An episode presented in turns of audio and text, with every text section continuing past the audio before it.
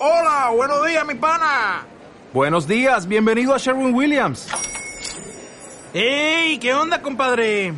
¿Qué onda? Ya tengo lista la pintura que ordenaste en el ProPlus app. Con más de 6.000 representantes en nuestras tiendas listos para atenderte en tu idioma y beneficios para contratistas que encontrarás en aliadopro.com. En Sherwin Williams somos el aliado del PRO.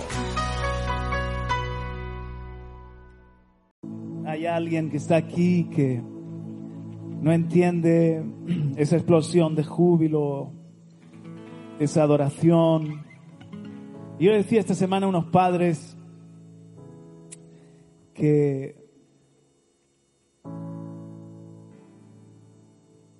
parafraseando, es como que a los pies del rey somos un planeta, un planeta de adoración. La gente que tiene un corazón de adoradores se sienten atraídos como la fuerza de la gravedad. Los que buscan otra cosa salen disparados como un cohete.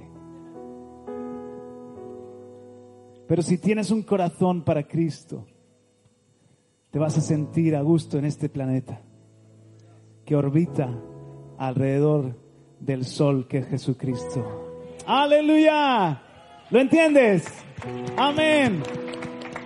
Y les decía yo, mira, lo único que queremos enseñar a la gente es amar a Jesús. Si hemos logrado eso, hemos logrado todo. Descubrir que Él nos amó primero. El fundamento de Dios permanece firme teniendo este sello. Conoce el Señor a los que son suyos y apártese de iniquidad todo aquel que menciona su nombre. Entender que Él te conoció.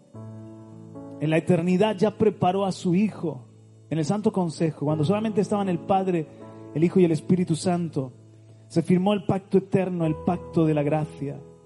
En ese pacto el Hijo nos representaba.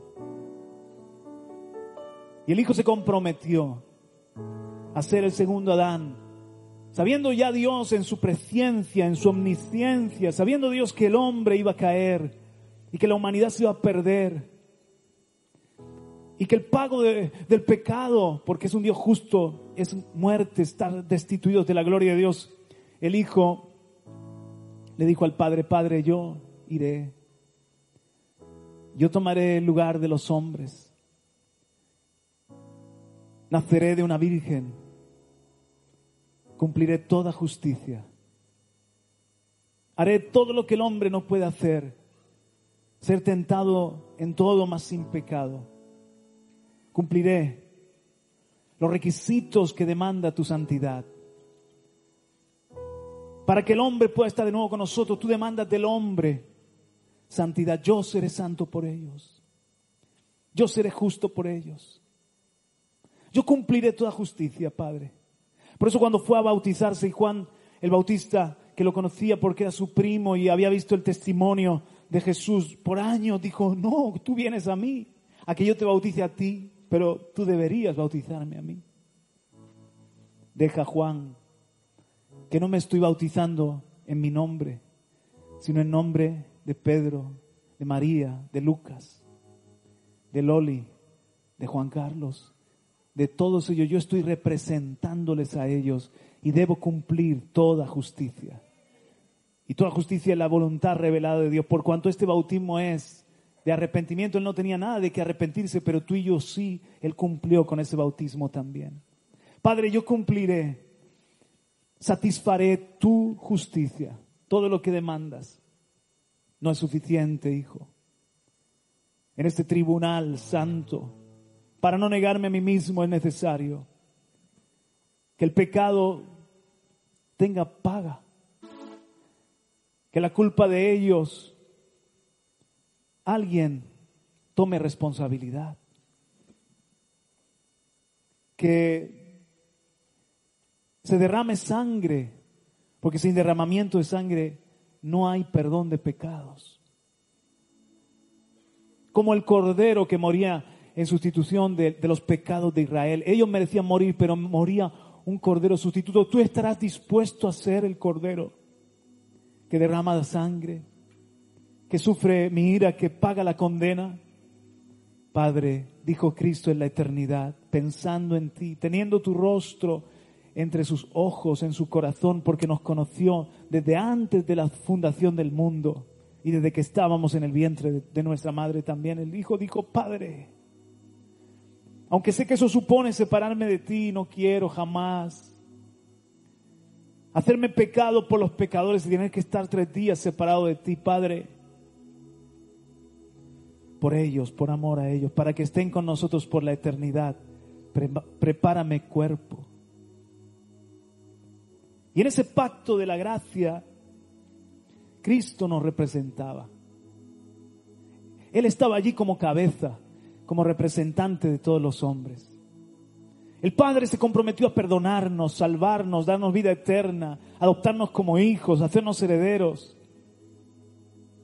Pero era necesario que el hombre pudiese estar a la altura y Jesús dijo, yo les represento a todos ellos. Todo el que venga, Padre, a ti, confiando en mi sacrificio, todo el que venga, Padre, a ti, en mi nombre, yo lo represento. Soy el vicario, soy el sustituto y yo daré esa justicia. En el tiempo y el espacio de los hombres, cuando nazca allá en Belén, en esos 33 años de vida, Padre, viviré de tal forma que al final en la cruz exclamaré, Tetelestai, pagado está, consumado es. La obra es perfecta, Padre, por eso en tus manos encomiendo mi espíritu.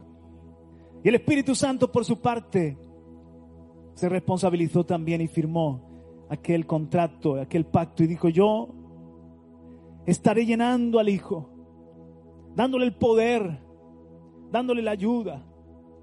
Pero no solamente al Hijo, sino que será enviado a partir del Pentecostés, será enviado para también llenar a todos los hombres que sean hijos de Dios por la fe en Jesucristo. Los voy a llenar, les voy a dar el poder, les voy a dar la gracia necesaria para vivir una vida que sea agradable delante de Dios. Yo también haré mi, parte. Pues el Padre dijo, y yo prepararé cielos nuevos y tierra nueva, prepararé muchas moradas para que estemos eternamente con los hombres que se van a extraviar, que a través de esta obra redentora y este pacto de la gracia retornen a mí y puesto que la tierra caerá en destrucción por el pecado, en corrupción por el pecado, prepararé una tierra donde more la justicia, donde ya no haya huella de maldad, para que donde está, están mis hijos, esté yo con ellos, donde estoy yo, estén mis hijos conmigo. Cristo dijo, yo seré el esposo y ellos serán mi esposa. El Espíritu Santo dijo, yo seré el que habita y ellos serán el tabernáculo. El padre dijo, yo seré el padre de todos, tú el hermano mayor y todos ellos igualmente hijos e hijas de Dios. Y se firmó ese pacto eterno. El pacto de la ley era un pacto condicional. Por eso por la ley nadie se salva, por las obras de la justicia. Porque si fallas solamente en un mandamiento eres transgresor de toda la ley. Era un pacto condicional porque dependía de ti. Si tú hacías esa parte de ser perfecto ante Dios, Dios te salva. Por eso la ley te dice que eres pecador, es un ayo, te toma de la mano y te conduce a Cristo para decirte, tú no puedes salvarte por tus méritos, tus obras, no tienes la perfección necesaria, pero hubo uno que sí que fue perfecto. Hubo uno digno de abrir el libro y desatar los sellos. Hubo uno que sí que cumplió toda la ley. El pacto condicional de la ley te lleva al pacto de la gracia incondicional, porque todas las promesas en Cristo son sí y amén para los que estamos en Él. Aleluya. Incondicional, porque Cristo ya ha hecho la parte tuya y la parte mía. Por eso dice que aunque nosotros seamos infieles, Él permanece fiel, porque Él no puede negarse a sí mismo. La salvación no es por obras para que nadie se gloríe es por gracia, es un don de Dios, es un regalo de amor que se recibe por la fe en Jesús. Aleluya. Estamos enamorados de ese que en la eternidad nos amó primero. entiendes que Él te conoció, el fundamento de Dios permanece firme teniendo este sello. Conoce el Señor a los que son suyos, te conoció cuando ni siquiera había nacido, cuando ni un ala de un ángel todavía revoloteaba ya en el cielo, ya te conoció y te amó. Y Cristo decidió venir y ser tu Salvador. Y bendigo el día que también salió a mi en mi camino a mi encuentro y se me reveló por su Espíritu Santo para que entonces yo comience a amar al que me amó, a conocer al que me conoció, a tener amistad con el que me anhela celosamente. ¿Cuántos son aquí amigos de Dios? Este es el, sólido fundamento. Conoce el Señor a los que son suyos y apártese de iniquidad. O sea, la gracia no es una gracia de ahora tú peca ya lo que sea, que de todas formas te salva. Cuando tú entiendes el precio pagado, que Cristo murió, que su sangre es el precio para tu perdón, no vas a tomar la gracia como si fuese algo barato que desperdicias, sino como algo tan valioso que tú no quieres fallar. Que le dice al Espíritu Santo, ayúdame a no cometer más iniquidad. Antes vivía en pecado para mí mismo servía la injusticia, ahora quiero servir a Dios. Para los que no nos entienden, el motivo de nuestro culto, de nuestra adoración, de venir cada domingo, primer día de la semana, es simplemente esto, gratitud, amor. Queremos conocerle más. Queremos darle gloria. Se nos ha revelado la cruz, se nos ha revelado la tumba vacía, se nos ha revelado todo lo que Jesús es. El creador, el sustentador, solamente Él es el digno. Le decía yo a estos padres, decía, ellos estaban, están aquí hoy, estaban conmovidos porque su hijo de, de 11 años la presencia de Dios había comenzado a llorar, había sido tocado por el Espíritu Santo, ¿verdad? Qué bonito. Entonces, le digo yo, esto es como aquella historia de la mujer que le regalaron una vez un libro y lo leyó y lo leyó y, no pudo pasar el primer capítulo porque se aburría tanto, no entendía. Qué complejo es este libro, que ah, este libro solo sirve para una mesa coja. Este libro solo sirve para la noche de insomnio dormirme. Este libro decorará mi estantería y se llenó de polvo el libro. Pero años después conoció a un hombre muy interesante, muy apuesto, se enamoró de él, y hay un momento que se le enciende la bombilla y dice, espérate el libro. Y va donde, a la estantería donde el libro ese con polvo, bueno, no tenía polvo porque era muy limpia, pero va a la estantería y ve el, el libro y dice, es mi prometido. El autor del libro es mi prometido. Y entonces volvió a coger el libro y lo comienza a leer otra vez el primer capítulo y dice, pero si esto es interesantísimo. Esto es oro molido. Pero qué bien escribe, pero qué bien piensa, pero qué sentido tiene. Todo el mundo debería leer este libro. Se enamoró del autor. Por eso amamos la Biblia. Por eso amamos lo de Dios. Por eso estamos hoy aquí, porque nos hemos enamorado del autor de nuestra salvación. Nada de esto es aburrido, nada de esto carece de sentido. Aleluya. Amén. Hay un lugar en la casa para ti. Oye, qué, qué, qué, oportuno que habéis sacado esa canción que ha sido el lema o está siendo de las fiestas de radio y televisión vida. Levanta la mano si necesitas una, un sobre para ofrendar, para dar tu ofrenda, incluso de lo que has prometido. Amén. Muchos dirán en aquel día, Señor, Señor, y Jesús dirá, no, no os conocí. Señor, tú sabes que en tu nombre hice esto, lo otro, pero no te conocí, no teníamos relación, amistad. No te veía con, cuando llamaba a mi pueblo, tocaba trompeta y los convocaba. No estabas allí, ¿dónde estabas tú? Ay, Señor, en la nueva condomina.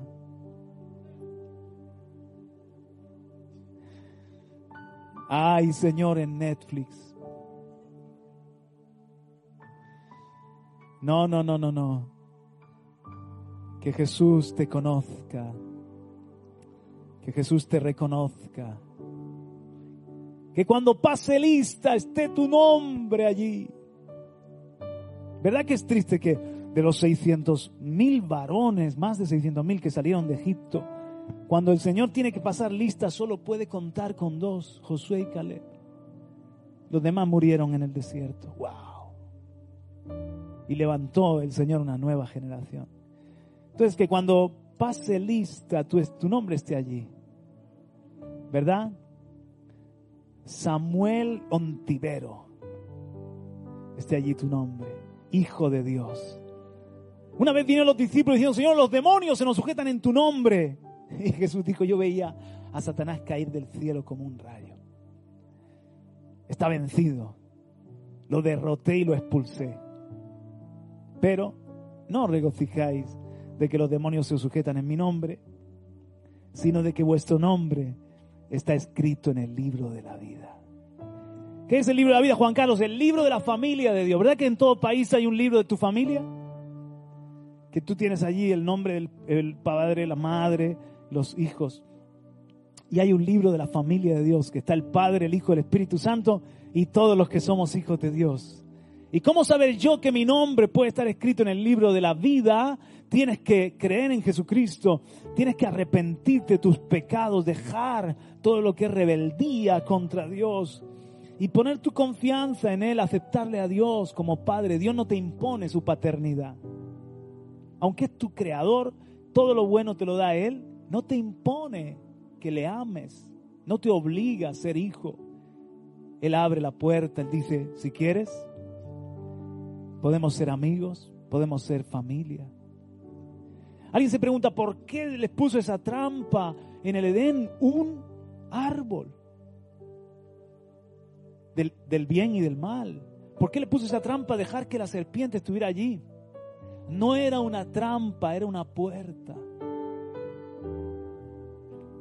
Era una puerta. Dios dice, si tú quieres romper relación conmigo, ahí está la puerta. Come de ese árbol y morirás. La muerte delante de Dios no es solamente la muerte física. La muerte es separar, separación de Dios, porque Él es la vida. Separación de Dios. Si, si os queréis separar, por eso es el árbol de la... Si de Él comieren, moriréis. Entonces, la serpiente estaba allí en ese árbol, representa estar separados de Dios.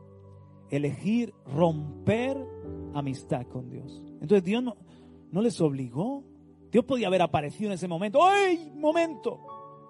¿Qué estás haciendo, serpiente? Te piso la cabeza. Adán, Eva, para casa. Pero Dios los hizo ya adultos, maduros y les dio voluntad propia, libre albedrío. Y Dios dijo, a ver, ¿qué hacen? Si quieren tomar su propio camino. Tomaron su propio camino. Pero Jesucristo es la puerta que se abre de nuevo para todos los hombres que queramos regresar a tener amistad con el Padre. ¿Entiendes? Yo soy la puerta. El que por mí entrare será salvo y hallará pasto, dijo Jesús. Él es el camino, la verdad y la vida. No hay otro camino, no hay otra puerta. Jesucristo. Hoy confía en Cristo y serás salvo. Hay un lugar para ti en la familia de Dios, en el libro de la familia. Sabes, la ofrenda, el Señor no, no, no quiere lo tuyo, te quiere a ti. No es como los dioses esos que exigían sacrificios. El sacrificio lo hizo Él por nosotros. Entonces Él lo que dice, dame, hijo mío, tu corazón. Y que se deleiten tus ojos en mis caminos. Cuando le das tu corazón, entonces le das todo. Vives para Él, Él te sustenta y te nace. El Espíritu Santo hace cosas en uno. Hasta el avaro se vuelve generoso. Mira si Dios hace milagros. Hasta el egocéntrico empieza a pensar en otros. Porque el amor de Dios nos constriñe. Esa, esa palabra constriñe es que te aprieta, te controla, te empuja. Igual que cuando te enamoras de alguien, dices, no sé lo que me pasa. No necesito ni dormir. Hay una fuerza en mí. Eh, ese primer amor, un fuego. Algo ha cambiado. Cuando te enamoras de, de Dios, ves la vida diferente. Cuando te enamoras de Dios, su amor es lo que te hace cantar, danzar, ofrendar, pensar en otros, quererle servir. Amén. Quiero invitarte en esta preciosa mañana, después de lo que hemos oído, de lo que Jesucristo hizo por ti, a que tomes la decisión más importante.